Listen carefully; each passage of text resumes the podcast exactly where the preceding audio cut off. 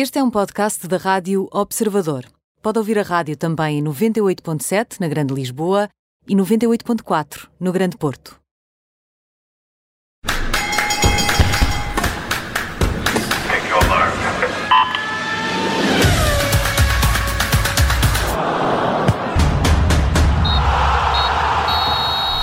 Bem-vindo a mais um programa do Nem Tudo o que vai à rede é bola, hoje com Bruno Roseiro, Mariana Fernandes e comigo Aníbal Rebelo. Na segunda parte vamos falar sobre os Jogos Olímpicos e por isso vamos ter aqui connosco Ana Catarina Monteiro, atleta olímpica de natação, nadadora do Clube Fluvial Vila Condense. Mas para já, vamos mesmo à bola. Mariana, vamos fazer um balanço do europeu, parte de Portugal e vamos falar aqui também um bocadinho do, do, do, do Mundial do Qatar 2022. O que é que é expectável com esta seleção nacional? Sim, exatamente. Ou seja, é impossível não dizer uh, e não referir que este europeu, este Euro 2020, ficou uh, muito abaixo das expectativas da seleção nacional. Esta equipa, portanto, todo o seu envolvente entre jogadores, equipa técnica, staff, a, a própria Federação Portuguesa de Futebol, uh, todos partiram para Budapeste, para a Hungria, para este estágio, para este quartel-general durante o europeu com a convicção assegurada e garantida e sempre veiculada por Fernando Santos de que era possível voltar a conquistar o Campeonato da Europa. Ora, a dificuldade em chegar ao golo uh, contra a Hungria foi o primeiro aviso, a hecatombe contra a Alemanha foi a prova de que algo não estava a encaixar. E a eliminação contra a Bélgica foi a confirmação de que esta equipa não soube resistir a vários fatores, não soube resistir ao cansaço de vários jogadores, como é o caso de Bruno Fernandes ou de Bernardo Silva, à titularidade tardia de outros jogadores, como o caso de Renato Sanches e mesmo de João Palhinha, e é uma incapacidade de ligar o jogo e principalmente ligar o jogo ao ataque que em algumas alturas chegou a ser constrangedora, ou seja, a seleção tinha bola e não sabia o que fazer com ela. Logo depois da derrota contra os belgas, Fernando Santos olhou para o futuro, apontou baterias então ao Mundial do Qatar e à vontade de ganhar esse campeonato do mundo, portanto, de aliar uma conquista do Mundial à conquista do Euro 2016, mas a verdade é que não estando em risco a continuidade do selecionador, que tem contrato ainda até 2024, esta será uma competição em que o pavio, o pavio já estará um bocadinho mais curto, em que a memória dessa vitória de 2016 em Paris já será mais longínqua, portanto já não estará tão presente uh, na memória de toda a gente, e em que será necessário escapar a uma terceira eliminação precoce uh, consecutiva, portanto depois do Mundial da Rússia, depois deste Euro 2020. Pelo meio existem eh, várias dúvidas no plantel, entre a possibilidade de Pep, que foi um dos melhores jogadores da seleção neste Euro 2020, já não marcar presença no Qatar, de ser necessário também entender como é que Cristiano Ronaldo, com 37 anos, chega ao Qatar, se ainda a jogar nas Juventus, se já sem jogar nas Juventus, uh, como em que estado é que o jogador, o capitão da equipa, chega uh, a este Mundial e como também é que os vice-campeões europeus de sub-21, jogadores como Diogo Leite, como Diogo Queiroz, o próprio Diogo Dalou, que entretanto já lá chegou, mas temos de perceber como é que vai uh, manter-se, uh, Diogo Costa, Vitinha, etc., como é que todos esses jogadores serão integrados nessa seleção Ah, se serão, se não, e como então é que isso vai acontecer. Portanto, é um Mundial que vai aqui ter também um fator muito decisivo nesta geração, portanto, entre tirar ou começar a despedir-nos de uma fase e de uma mancha de jogadores um bocadinho mais experiente e começarmos a dar boas-vindas aos jogadores mais novos desta geração e tentar perceber como é que Fernando Santos faz também esse equilíbrio para tentar escapar novamente a uma terceira eliminação muito precoce depois de 2018 e depois agora de 2021. Muitas dúvidas aqui trazidas então pela Mariana Fernandes. Vamos ver quantas certezas é que vamos ter para esse Mundial com esta nova seleção, porque terá que ser uma seleção renovada, esta de Fernando Santos. E agora, Bruno Roseiro, uh, Portugal já está fora do europeu. Mas uh, olhamos agora aqui para o que aí vem, ou seja, para as meias finais e para no fundo, olharmos para as grandes surpresas deste, deste europeu, uh, Dinamarca, talvez, e para aquelas grandes desilusões. Sim, Dinamarca, eh, mais do que uma surpresa, é, já ganhou o prémio de Miss Simpatia e todos nós, eh, mesmo tendo ou não ligação à Dinamarca, e, e eu já lá tive e claramente também recomendo Copenhaga, mas pelas razões não desejáveis, é claramente a seleção que toda a gente apoia. Diria que as confirmações uh, passam sobretudo pela Itália e pela Inglaterra, com um ponto curioso que é são as duas seleções que melhor defendem, mas são as duas seleções que melhor se conseguem expressar em termos ofensivos, e isso também se nota nos golos. diria que o jogo da Inglaterra com a Dinamarca vai ser provavelmente um dos jogos grandes, um, até porque me parece que a Dinamarca uh, percebeu que chegou ali a um ponto de uh, nós já fizemos tudo o que tínhamos para fazer. E normalmente, quando as equipas chegam a esse ponto, e vimos isso em 1992, Uh, facilita bastante a que a surpresa continue e se prolongue. Uh, e parece-me que a Inglaterra está uh, demasiado convencida que este título já é seu, não percebendo que antes até da final, que terá sempre ou uma Itália uh, que eu diria que não fica nada atrás da Inglaterra, ou uma Espanha que será sempre uma dúvida. Eu já vi o melhor da Espanha contra a Croácia, já vi o pior da Espanha contra a Suíça, portanto, nenhum de nós consegue uh, perceber que Espanha é que poderemos ter, mas a Inglaterra uh, está demasiado convencida que já está na final e normalmente isso pode correr mal, independentemente de jogar em Wembley ser de facto um fator importante. Entre as desilusões, claramente a Bélgica porque continua a adiar um título com a sua geração de ouro e tem um problema, é que isto não é o dia da marmota, portanto o De Bruyne vai avançando, o Lukaku vai avançando. Eu estou a dizer isto o dia da marmota, mas se nós não, não tivéssemos ganho em 2016 também era aplicável a nós. Estaríamos no mesmo. Uh, mas há essa diferença, é que nós ganhamos, eles não. Tem essa, tem essa questão. Uh, e depois há também o Lukaku, que foi arrasado pela imprensa, que se esqueceu daquilo que ele fez durante a temporada toda, por uma bola que, que de facto não, não foi propriamente a bola onde, onde tenha sido mais expedito, mas também me parece que é injusto ser analisado por isso. E depois temos a França, eh, que é de longe o, melhor eh, plantel e tem o melhor leque de jogadores em termos eh, europeus. Ehm, se nós fizéssemos uma equipa, não é com os jogadores que eram suplentes, com os jogadores que não foram ao Campeonato da Europa, muito provavelmente era uma equipa favorita a chegar aos quartos ou às meias finais, um, mas só que gosto imenso de, de, de, andar nos tiros dos pés, de, de chatearem uns com os outros. Um, qualquer coisa é uma justificação para haver uh, quesílias entre os jogadores, entre e família, estrutura. Família. De meter agora a família, sendo que a, mãe do Rabiot não é propriamente uma novidade. Isto é, isto é de não esquecer que a mãe do Rabiot já há alguns anos uh, fez uma espera ao, ao Laurent Blanc Blanc quando ele era treinador do Paris Saint-Germain, eh, porque o filho não renovava contrato. Essa não sabia. Pois, isto, isto, é, isto já estamos a roçar quase o oliganismo, mas eh, por acaso é uma senhora que além de mãe é agente do Rabiot eh, e tem algumas dúvidas se, se, lhe tem acrescentado alguma coisa na carreira. E portanto a França tem esse problema, eu diria que o problema da França não é jogadores, não é selecionador, o problema da França é ter alguém que dê um murro na mesa e que acabe com isso. Se vai ser Deschamps ou se vai ser Zidane, isso só a Federação Francesa poderá dizer. E ficará decidido agora nas próximas semanas. E agora vamos às cartas com o As, o Joker e a carta fora. Mariana, começamos com o teu As. Uh, vamos aqui puxar por Garrett Southgate. Ou Southgate, Sim. desculpa. Exatamente, eh, pelo selecionador inglês e nos últimos anos, sempre que a Inglaterra chega longe nas grandes competições, ouve-se a mesma frase, não é? O It's Coming Home, vem para casa. É uma frase que originalmente vem de uma música de 96, portanto, quando a Inglaterra organizou o Europeu, organizou também a primeira competi grande competição em território inglês desde, uh, desde aquele Mundial de 66, e a verdade é que este ano volta, voltamos a ter esta frase carregada de sentido, porque as meias finais e a final do Euro 2020 acontecem em Londres e também porque Garrett Southgate tem uma grande ligação, ainda que negativa, a esse europeu de 96. Ora, depois de golear a Ucrânia no único jogo fora de casa eh, que terá de fazer neste europeu até ao fim, Inglaterra continua sem sofrer golos, está nas meias finais de um europeu 25 anos depois e a dois passos eh, de chegar ao sonho, à conquista de um troféu pela primeira vez desde 1966, ainda que pelo meio, como o Bruno também já explicou, tenha de ultrapassar eh, esta corajosa Dinamarca e uma eventual final contra a Itália ou contra a Espanha tem uma geração absolutamente ímpar nas últimas duas, duas décadas e tem esse líder improvável, uh, o Garrett Southgate, que esteve perto de desistir do futebol como adolescente porque os treinadores diziam que era inteligente demais para ser jogador de futebol e que se estava a desperdiçar enquanto jogador e que deveria fazer outra coisa qualquer, incluindo ser uh, jornalista, e que está aqui à procura de uma certa redenção depois de ter falhado o penalti decisivo contra a Alemanha, naquele Euro 96, que valeu a eliminação nas meias finais num europeu muito importante para o país, num europeu em que o país estava plenamente convicto que iria uh, conquistar o troféu em casa.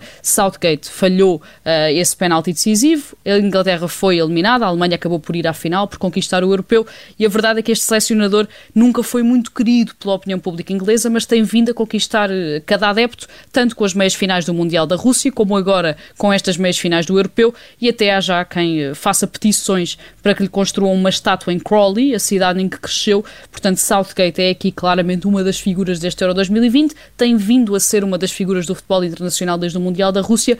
Vamos ver o que vai fazer, mas a verdade é que não deixaria de ser uh, uma história bastante bonita depois daquele penalti falhado de 96, se Southgate conseguisse agora conquistar este europeu. Vamos ver o que é que vai acontecer. Bruno Rosário, tu sais da, sais da bola para ir para dentro das pistas porque trazes aqui Mark Verstappen.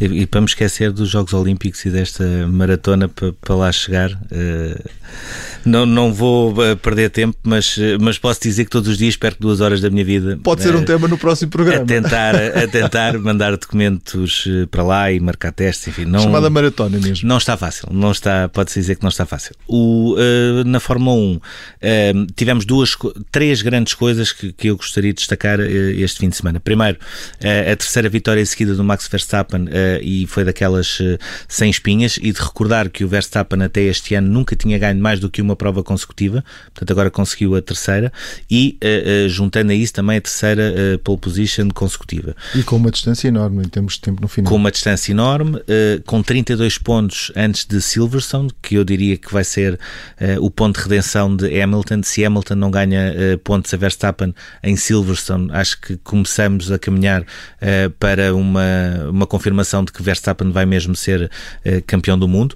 Depois, um segundo ponto que tem a ver com o Lando Norris, mais um pódio, mais uma corrida fantástica e cada vez mais um ícone que, tá, que está ali a nascer. Elogiadíssimo por, por Hamilton durante a corrida, inclusive. Sim, sim até porque fez, fez-lhe uma, fez uma tesoura que foi, foi qualquer coisa do, do outro mundo. Um, e, e eu, sinceramente, também acho que há aqui um efeito feito Norris pela série da Netflix, sinceramente. Uh, acho que as pessoas ligam muito mais a Norris por causa daquela série e depois começam a ver aquilo que ele é capaz de fazer com o carro nas mãos e, e o McLaren não é propriamente um carro como o Red Bull ou como o Mercedes.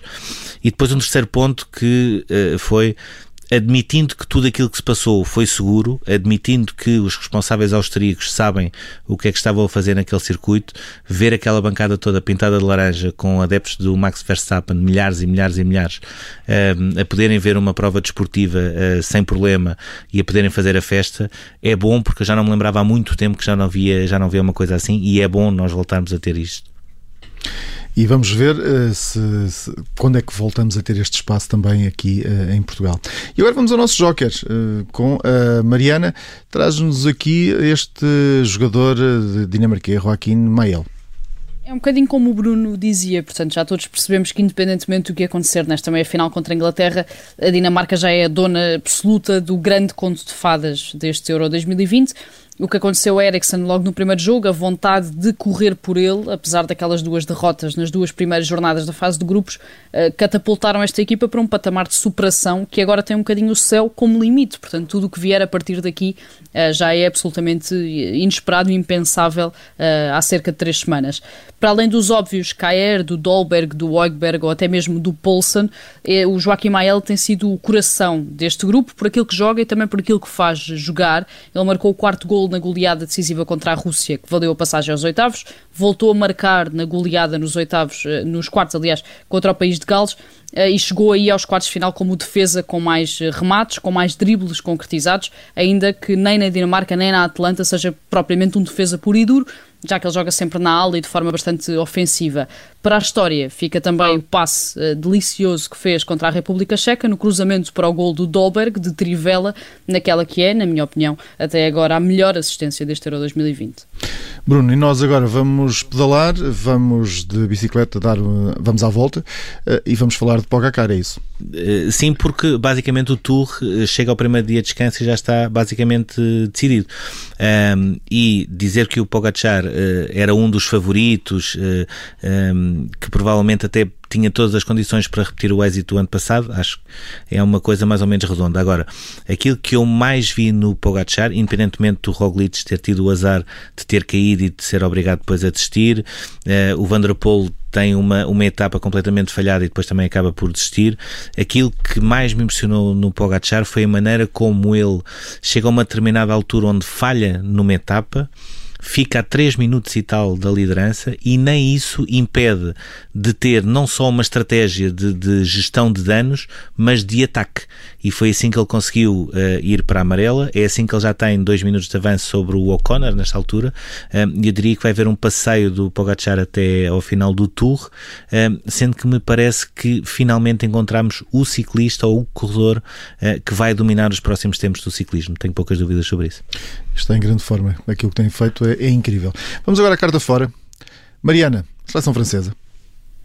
Sim, e este foi um europeu em que, como já sabemos, o grupo da morte acabou por fazer jus a essa designação, portanto morreu todo, eh, ainda bem longe da praia, e isso, apesar de não ter feito, ou ainda não ter feito, nenhum selecionador cair, pelo menos por agora, não deixou de precipitar o fim de ciclos ou uma certa mudança de paradigmas. Portanto, o Joaquim Lô saiu pela porta pequena, portanto já se sabia que vai deixar o lugar ao Ansi Flick. Fernando Santos, como também já vimos, nunca tinha sido tão criticado, terá de corresponder agora no Mundial 2022 e o Didier Deschamps continua a ser o alvo preferencial da comunicação social francesa, ainda muito inconformada com a, a eliminação nos oitavos de final contra a Suíça. Depois das críticas ao sistema sistema tático, depois de uma das críticas também agora à convocatória de Benzema, portanto parece que nunca ninguém está propriamente satisfeito com nada. A verdade é que quando Benzema foi, foi uh, convocado finalmente, uh, Deschamps foi muito elogiado, depois de ter sido muito criticado durante muitos anos por ter afastado Benzema. Agora a convocatória de Benzema volta a ser criticada não tanto por aquilo que o jogador fez, porque a verdade é que marcou muitos golos e foi bastante uh, importante na equipa, mas por ter alterado o sistema tático, por ter obrigado a uma certa mudança no esquema da equipa equipa que, na opinião uh, de muita gente, foi prejudicial. O Deschamps também foi, foi muito criticado pelas substituições que fez uh, contra os suíços e agora parece que vai passar um dia da próxima semana a conversar com o presidente da Federação Francesa sobre o que correu mal, sobre aquilo que tem de correr melhor já a partir do Mundial do Qatar. Noël Legraye, o presidente da Federação, uh, anunciou que vai então passar um dia a conversar com o selecionador, recordou que este é o primeiro fracasso de Deschamps desde que assumiu o cargo em 2012 e deixou, pelo menos por agora, de lado a possibilidade de uma mudança de treinador. Disse logo que o selecionador tem contrato até 2022, mas a verdade é que uh, existe a possibilidade deste dia a conversar uh, de um bocadinho para o torto e termos então essa opção Zidane aqui em cima da mesa, mas acredito que serão notícias que só teremos daqui a uns dias. E de fora, Bruno Rosário, fica também uh, Shakari Richardson uh, no, da, da, seleção norte-americana. Sim, que é uma história muito resumidamente uh, que explica um bocadinho uh, o que é que nós estamos a ver nos Jogos Olímpicos. Ela foi suspensa por um mês pelo, pela Federação de Atletismo norte-americana, não vai fazer a corrida dos 100 metros, onde era uma das favoritas, pode fazer a estafeta dos 4 vezes 100, porque a suspensão é só de um mês e, portanto, a estafeta não está ainda incluída. questão, está a haver um movimento agora para haver uma despenalização, um movimento nacional nacional nos Estados Unidos eh, para haver uma despenalização da Shakari porque ela consumiu eh, cannabis no seguimento de uma entrevista onde eh, soube, em direto pelo jornalista, da morte da mãe. Ela tinha sido criada pela avó e soube naquela entrevista. E, portanto, ficou, e ela própria assumiu isso, cometeu um erro, usou cannabis, não devia ter acontecido, mas agora existe este movimento de despenalização. Vamos ver se vai ou não acontecer alguma coisa. Por muito que, que nós possamos ter uma certa compaixão por tudo isto, eh, as regras existem. Vamos ver o que é que vai acontecer. E vamos agora para o túnel.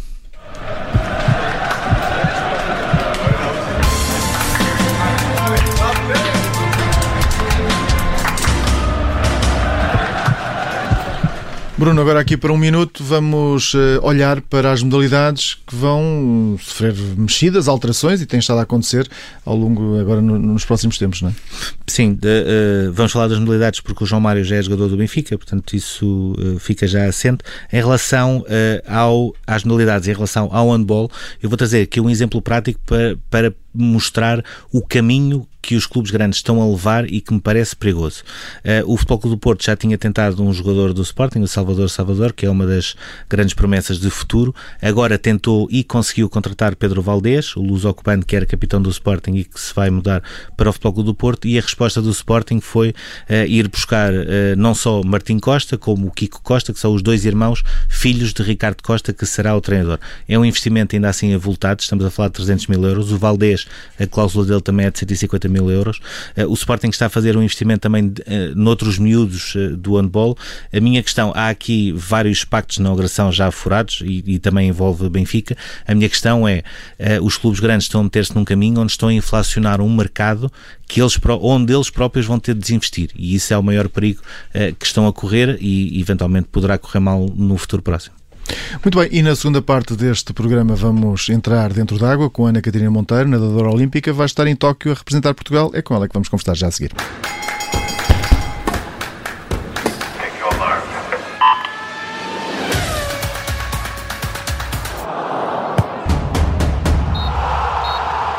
Segunda parte deste Nem Tudo o que vai à rede é bola, junta-se esta emissão. Catarina Monteiro, nadadora olímpica, eh, vai estar eh, em Tóquio eh, no próximo mês. Catarina, obrigado antes de mais por esta paragem nos teus treinos para estares aqui connosco. Um, Catarina, depois de em 2016 teres ficado muito perto dos mínimos para ires ao Rio de Janeiro e agora já tens esse sonho concretizado, ainda assim não foi fácil. Como é que foi tocar na parede, olhar para o placar dos tempos e perceber que estavas em Tóquio no ano passado? Olá, boa tarde. Muito obrigada por, eh, por este convite, por poder dar aqui a partilhar um bocadinho do caminho até aqui a Tóquio. Uh, acho que o momento em que conseguimos concretizar um sonho é sempre algo que vai ficar na nossa memória. Uh, no meu caso, os Jogos Olímpicos eram algo com o qual já vinha a sonhar e a trabalhar há muitos anos. Uh, e depois de uma falha há quatro anos atrás, há cinco anos atrás, em 2016, eh, tornou toda essa vontade e todo esse, o querer muito mais forte. E acho por isso me tocar na parede, olhar para o placar, na primeira oportunidade que eu tinha de qualificação, isso em março de 2019, eh, e perceber que tinha cumprido o sonho é algo completamente indescritível. Ter uma piscina cheia a apoiar a, nossa, a minha prova, algo que, que também não é muito natural nas piscinas de Portugal. Nas piscinas de Portugal nós temos muitas vezes pouco público, temos uh, as equipas e temos muitas vezes os pais dos atletas e não tanto um público, os adeptos da, nata, os adeptos da natação e portanto acaba, por, quando cada um vai nadar, acaba por ter apenas a sua equipa a puxar por ele. Naquele momento uh, era assumido que eu ia tentar o mínimo, tal como tinha acontecido anteriormente com a Diana Durães e tivemos na parte final da nossa prova toda a piscina a puxar por nós e é isso que é uma sensação única e chegar à parede e cumprir um sonho numa, num ambiente de festa em que todos estão contigo, acho que é, é fantástico. Quando percebeste ainda o ano passado uh, que os jogos podiam mesmo não acontecer em 2020 devido à pandemia, qual é que foi a primeira coisa em que pensaste? Eh, foi, foi tudo assim muito rápido. Numa primeira, quando as coisas. Eu, nós fizemos um estágio em janeiro em, em Fão Romeu, em altitude, e já regressamos para Portugal, por isso na primeira semana de fevereiro, se não me engano, de máscaras, mas naquele momento tudo parecia assim meio uma brincadeira, porque não estávamos, ainda não estávamos a perceber bem a dimensão da coisa, vínhamos de máscara, ah, é melhor, vamos prevenir, mas não sabemos bem o que é que vinha, o que é que vinha dali. Os treinos foram continuando normalmente, até que aquele momento em março em que foi uh, decretado o estado de emergência e viemos todos para casa, uh, foi quando começaram-se ao mesmo tempo também a ouvir notícias de, da possibilidade de cancelamento dos jogos e aí eu estava a vacilar bastante mas por outro lado a tentar não pensar muito nisso, a tentar manter-me um bocado à margem das, da, das, da informação. Eh, eu tive a oportunidade de continuar a treinar, de continuar a ir à piscina, então tentei manter-me um bocadinho à parte de, das notícias. Depois uh, saiu então a notícia oficial para aquele momento que os Jogos Olímpicos não seriam cancelados, mas sim adiados um ano. E pronto, acho que respirei de alívio porque pensei, ok, tenho mais um ano para trabalhar, vou aproveitá-lo, o sonho vai se cumprir na mesma e por isso acho que tentei ao longo de todo este ano manter eh, o pensamento um bocadinho fora. Nunca pensei de forma quase inconsciente, acho que nunca pus a hipótese dos jogos serem, serem cancelados. Tentei sempre trabalhar com o foco total nos jogos, no meu objetivo e sem pôr essa hipótese, se isso acontecesse no momento teria que gerir a situação. Por isso, acho que consegui manter um bocadinho ao lado. E, como é que foi um, continuar a treinar naquela primeira fase de, de, confinamento? Porque nós, naquela primeira fase, aquilo que nos lembramos era uh, pessoas de, de, de, luvas e de máscaras e de gorros a ir ao supermercado, ou seja, uh, como havia muita incerteza, ninguém sabia bem o que é que era este vírus, uh, as pessoas tinham, tinham muito medo, ficavam mais em casa. Como é, que, como é que a Catarina conseguia ir gerindo essa parte e ir continuando a fazer os treinos normais em piscina? Eh, no meu caso não foi muito difícil porque na piscina apenas estava eu e o meu treinador, tínhamos uma pessoa que nos abria a porta, mas que nem sequer estava em contacto connosco e portanto acabava por esse medo e essa insegurança no momento do treino não existir, porque eu moro a dois minutos a pé da piscina. Nessa primeira fase até estava a ir de carro, de forma quase como de prevenção, um bocadinho prevenção, tinha receio de andar na rua propriamente dita, então saía de carro de casa, chegava à piscina, entrava na piscina, portanto, eu, eu quase, a piscina era quase como a minha segunda casa do isolamento e, portanto, passava um tempo em casa, outro tempo na piscina. Tudo que era treino físico passei a fazer em minha casa, trouxe algum material ou, uh, para, para poder fazer essa parte aqui mas essa parte da insegurança penso que nunca existiu porque nós efetivamente estávamos a trabalhar numa situação de bastante segurança porque os riscos eram realmente reduzidos porque éramos duas pessoas dentro da piscina. E como é que tem sido a tua rotina nos últimos meses? Portanto, entre a preparação para os jogos, entre esta incerteza ainda relativamente à pandemia, também ainda sem se perceber muito bem como é que as coisas vão ser uh, em Tóquio, portanto, relativamente ao público, se há público, se não há público, como é que têm sido os teus dias uh, nestes últimos meses? Eu, eu, tive mesmo a facilidade, a facilidade da Câmara Municipal ter permitido a utilização da piscina a tempo inteiro. Depois, de forma gradual, a equipa também foi começando a, a, poder, a poder utilizar os treinos. E, portanto, eu, eu, a nível de treino do dia a dia, consegui manter uma, uma regularidade muito, muito grande. Consegui manter-me a fazer exatamente o que fazia pequenos ajustes, mas o meu dia a dia manteve-se mais ou menos idêntico ao que era antes de, de começar eh, toda esta situação da pandemia. Uh, tenho, tenho, os meus treinos de manhã, começam sempre por volta, costumo começar por volta das 7, saio da piscina às, 11, às 10 e meia para ir para o ginásio, do ginásio venho até casa, faço, tenho a refeição e um período de descanso ao almoço e da parte da tarde igual, às 4 estou na piscina, por volta das 7 saio e volto a jantar. Eh, este processo conseguiu manter de forma mais ou menos segura, sempre pronto, a tentar cumprir ao máximo tudo o que era distanciamentos, as piscinas foram abrindo. Agora, no que diz respeito à preparação propriamente dita, penso que para mim o, que, o mais difícil de tudo foi mesmo a dificuldade em conseguir encontrar competições internacionais e depois de algumas que fui, fomos encontrando, depois a dificuldade de conseguir voar para essas competições e conseguir fazer a deslocação para essas competições e, portanto, a falta de competição, sem dúvida que para mim foi o que mais pesou ao longo deste ano, eh, porque a nível realmente dos treinos propriamente dito e meu dia a dia, conseguir de alguma forma manter-me, claro que é sempre muito diferente treinarmos sozinhos ou treinarmos em grupo, o psicológico, toda esta incerteza dificulta bastante a parte mental, a parte psicológica, torna o processo mais doloroso e mais difícil, aumenta a ansiedade, mas acho que isso é igual em todas as áreas, umas mais que outras, mas em qualquer área todos acabamos por sentir uma maior tensão. Mas tive bastante sorte e sinto que de certa forma fui bastante privilegiada por poder manter uma rotina muito parecida com aquela que tinha, que tinha antes. Uh, ao mesmo tempo, a, a Catarina vai fazendo uma coisa que é muito normal nos atletas uh, uh, olímpicos e que não, se calhar não é assim tão normal noutras modalidades, que é conciliar a parte desportiva e a intensidade dos treinos também com a parte académica e dos estudos. Perguntava se, se existe, se existe algum segredo, se vocês têm algum, algum segredo de, de quase de um superpoder para aguentar a intensidade dos treinos numa altura em que está a chegar aos Jogos Olímpicos, portanto que é muito maior, mas ao mesmo tempo nunca descurar essa parte académica? Uh, não sei, se calhar é mesmo, acho que é um superpoder que nós vamos adquirindo com, com a dedicação e com o trabalho do dia a dia. Acho que nós, um atleta de natação, de atletismo, das, das modalidades olímpicas em geral, tem a noção que no dia em que a carreira acaba uh, é preciso garantir um futuro para a frente. E, e, portanto, quase todos temos a noção que é preciso conciliarmos a nossa vida, termos uma vida, termos uma vida académica além da vida desportiva. Eu, no meu caso, pensei sempre assim. Quando passei, eh, quando passei para a faculdade, tinha aquela ideia de, ok, vou fazer o curso em 5 anos. Eu estava, estou no mestrado integrado em Bioengenharia, o curso tem 5 anos. Eu pensei, ah, vou fazer o curso em 5 anos.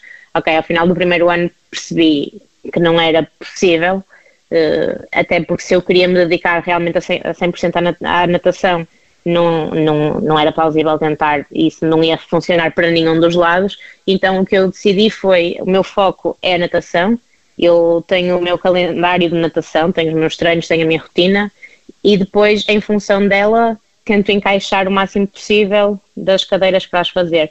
Recebi ontem a minha última nota de, de uma cadeira antes da tese e passei, portanto, neste momento já não tenho mais cadeiras para fazer, propriamente ditas, tenho agora a tese e um projeto laboratorial que penso fazer ao longo do próximo ano e meio, também de, de forma de, pronto, de forma parcial, porque o meu foco vai continuar a ser a natação e acho que uh, o segredo é mesmo a organização e a gestão de tempo e perceber que não podemos querer fazer tudo e tudo bem.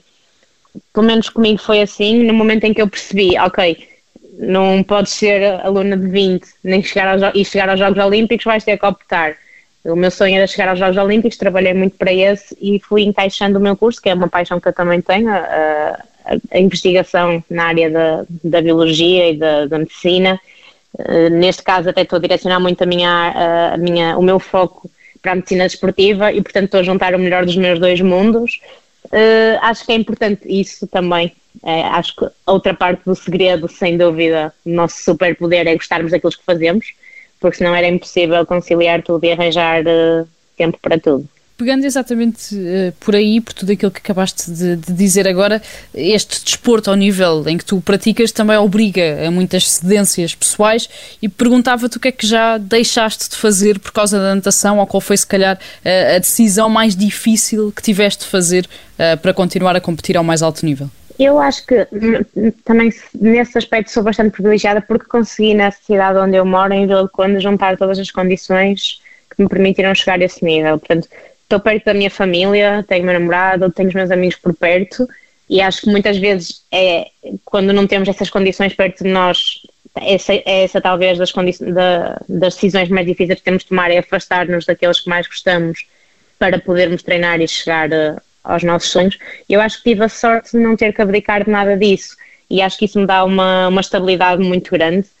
E acho que eu não posso dizer que abdico de nada, eu faço opções diárias. Uh, uh, o meu foco é completamente a natação.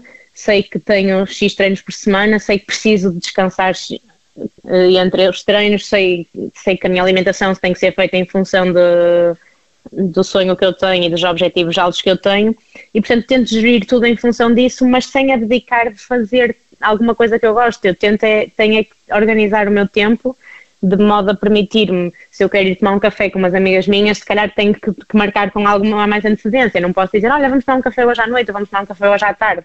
Uh, tento preparar as coisas sempre com mais alguma antecedência. Mais, mais uma vez aí o papel das pessoas que me rodeiam, da minha família, dos meus amigos, meu namorado, é fundamental porque desde sempre me apoiaram muito neste, neste caminho e percebem essa minha limitação de tempo e estão sempre disponíveis para tentarmos para nos tentarmos encontrar, para tentarmos aproveitar esses momentos e portanto acho que não posso dizer que abdiquei de algo, tenho que fazer uma gestão do tempo e uma seleção daquilo que em cada momento é mais importante para mim. No fundo acho que é um bocadinho como tu, como tudo, acho que é como em todas as áreas da vida, temos que fazer escolhas e temos que perceber o que é que em cada momento uh, é fundamental. E neste momento da minha vida, os resultados na natação são, um, são algo muito importante e, portanto, tento organizar a minha vida em função deles sem, sem uh, pôr em causa tudo o resto e tudo, tudo, todas as pessoas que estão à minha volta. A Catarina também neste caminho agora mais recente uh, teve de falhar uh, um estágio. Uh, Perguntava-lhe se, alguma vez sentiu que os Jogos Olímpicos poderiam falhar por aí. E depois perguntava-lhe, no domingo os atletas da natação vão, vão para o Japão, vão fazer um estágio antes de Tóquio. Perguntava se, se, já encontraram algum tipo de dificuldades, ou, ou que mais não seja, se, se têm tido tantas dificuldades como, por exemplo, os jornalistas portugueses têm tido para, só para entrarem em Tóquio, neste caso. Uh, respondendo à primeira questão, uh, sim, eu em abril, um mês antes do Campeonato da Europa, fiquei infectada com Covid, não tive qualquer sintoma, aliás, eu só soube porque efetivamente ia para esse estágio, então tive que realizar um teste PCR porque ia, ia para Tenerife, portanto para viajar precisava do teste PCR e nesse momento acho que de certa forma caiu-me um bocadinho o mundo aos pés, eu tinha acabado de dar uma entrevista nessa altura em que a última pergunta da entrevista foi toda esta, como então, como é que reage a toda esta situação de Covid, a, a, possibilidade de serem infectados, e eu tinha respondido exatamente aquilo que eu penso, que para nós o facto de sermos infectados, mesmo que não tenhamos sintomas, como foi o meu caso, é sempre uma perda muito grande, porque estar pelo menos 10 dias sem termos contacto com a água, num momento destes, é, é fatal.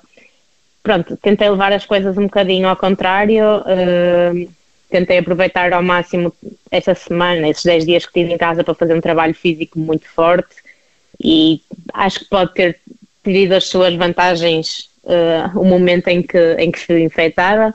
Claro que pôs um bocadinho, de certa forma, em causa os objetivos que eu tinha para o Campeonato da Europa, mas permitiram-me trabalhar para os Jogos Olímpicos com um foco total e estes últimos meses de treino têm corrido mesmo muito bem e, e portanto, é manter o foco mas apesar disso, é, estamos sempre com o coração nas mãos, porque sempre vamos fazer um teste, não sabemos qual vai ser o resultado e não sabemos se todo o trabalho que nós fizemos para trás, de um momento para o outro, pode, pode ir ao ar. Claro que é toda essa situação de incerteza é, é um bocadinho pesada e cria uma tensão extra para toda esta, para esta fase final, mas tenho tentado tomar todas as medidas necessárias e manter o máximo possível os distanciamentos para, para evitar ao máximo que, que ocorra alguma situação inesperada. Em relação à, à ida para, para o Japão, eh, eu acho que, pelo que eu ouvi, eh, pelo que eu falei com a, com a Federação e mesmo com o Comitê, a nossa principal questão tinha mesmo a ver com a escala ser na Alemanha do nosso voo para Nagasaki, não propriamente com a entrada no Japão. Uh, mas não sei ao certo. Para já, nós temos o voo marcado. Eu só fico sossegada quando aterrar no Japão, mas pronto, esta última semana vamos ver se as coisas todas se, se mantêm como estão e nós saímos domingo de manhã, chegamos segunda-feira de manhã a Tóquio e partimos ao final do dia para Nagasaki para, para realizar o estágio. Vamos ver se tudo sai como previsto. Em Tóquio, eh, tu vais eh, competir, vais nadar nos 200 metros mariposa. Perguntava-te o que é que uh, esperas alcançar e quais é são os teus principais objetivos nesta uh, participação nos Jogos Olímpicos. A minha preparação para os Jogos Olímpicos é feita, está a ser feita com um objetivo claro, que é conseguir chegar aos Jogos Olímpicos na minha melhor forma de sempre e por isso conseguir bater o recorde nacional. É nesse sentido que estou a trabalhar e, e a única coisa que eu posso controlar é aquilo que eu consigo fazer, é o tempo que eu vou fazer, a prova que eu vou, que eu vou nadar. Claro que estamos a falar de uma prova de dois minutos e há sempre coisas que, que não se controlem e, e que de, dependem sempre das circunstâncias do momento, mas o meu grande objetivo e o que eu estou a trabalhar é mesmo para chegar ao momento da eliminatória dos 200 mariposa e estar na minha melhor, melhor forma e conseguir fazer uma prova para recorde nacional. Depois disso, todos os resultados que eu conseguir uh, que eu, a nível de posição, tudo que eu conseguir daí será sempre positivo. Uma luta pela meia final acho que é algo possível e, e real, uh, mas lá está, não consigo, não posso controlar o que as outras, as minhas adversárias vão fazer e, portanto, o recorde nacional é sem dúvida o grande objetivo. Olhando uh, para a parte da natação, existe aqui quase uma espécie de procura de um novo Phelps, ou seja, alguém que seja aquela figura, uh, como foi o, o, Michael Phelps, com todas as medalhas que ganhou, conseguiu mesmo superar a latinina. Uh, perguntava, por um lado, uh, quem é que poderá ser o novo Michael Phelps e se estamos todos a olhar para o Caleb Dressel a vestir essa pele, digamos assim, e depois, por outro lado, pergunto o que é que falta para Portugal ehm, poder chegar uh, mais vezes, não só a meias finais, mas eventualmente a uma final olímpica, uh, como, se, como aconteceu com o Yokoshi em 80? Uh, eh, assim, em relação ao. Eu acho que o, Ma o Michael Phelps é realmente fora de série. Nós vamos poder procurar muito, mas não sei se nos próximos tempos conseguimos encontrar alguém com as características dele. O Caleb Dressel é um nadador fabuloso, tem uma característica de potência e de explosão que o Michael Phelps não tinha, mas acho que lhe falta, lhe, isto na minha perspectiva, claro, depois cada um tem a sua, mas para mim o Michael Phelps era um nadador que nadava dos 100 aos 4, provas sem mariposa até 400 metros de estilos, nadava sem livros, 200 livros, nadava um leque muito alargado de provas que o calibração não, o calibração é de certa forma um bocadinho mais específico, especialmente no que diz respeito a ser provas de, de velocidade. Estamos a falar de não sei, cerca de mais de 15 anos de, de, estar no topo mundial do Michael Phelps. Acho que não é fácil conseguir, uh, conseguir esse feito e mesmo o Calabrese, sendo um nadador fantástico, extraordinário, acho que ainda, ainda vai demorar a voltar a aparecer um novo, um novo Michael Phelps. E em relação às uh, nossas medalhas? Em relação às nossas medalhas, acho que estamos num, num processo, estamos a tentar crescer em, no Rio tivemos duas meias finais do Alexis, mas as meias finais ainda continuam a ser algo muito valioso para a natação portuguesa. Eu não sei se existe alguma meia final feminina em Jogos Olímpicos na natação, mas se existe já é, já é bastante antiga, tal como a, a final do, do Yokoshi, que já, já há mais de 30 anos que, que não temos nenhum nadador na final. Uh, não sei, acho que nós ainda temos a, mentalidade esportiva, o profissional, a profissionalização do desporto em si, acho que falta isso em Portugal.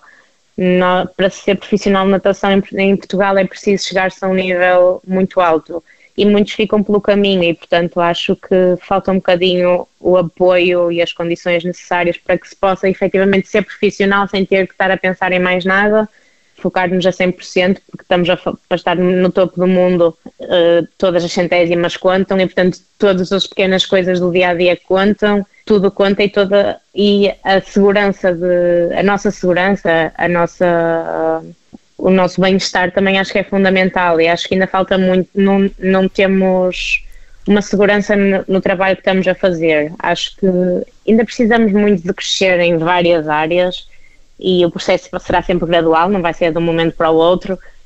Vamos ver o que é que estes Jogos Olímpicos nos trazem a nível de resultados. Já temos uma equipa mais forte e consistente do que acho que alguma vez tivemos. Temos sete nadadores apurados com mínimo A, sendo que para 2016 os mínimos A's baseavam-se no 16 dos Jogos Olímpicos anteriores e neste momento se baseiam no, no 14. Acho que fizemos um, um aumento muito significativo da qualidade da nossa equipa e e portanto vamos ver os, o que é que os resultados nos trazem. Vão correr bem, Catarina Monteiro. Antes de mais, obrigado por esta disponibilidade e eh, boa sorte para estes, estes Jogos Olímpicos. Terminamos este Nem Tudo o que vai a Rede é Bola agora, daqui a pouco em observador.pt já pode ouvir este programa em podcast. Até já.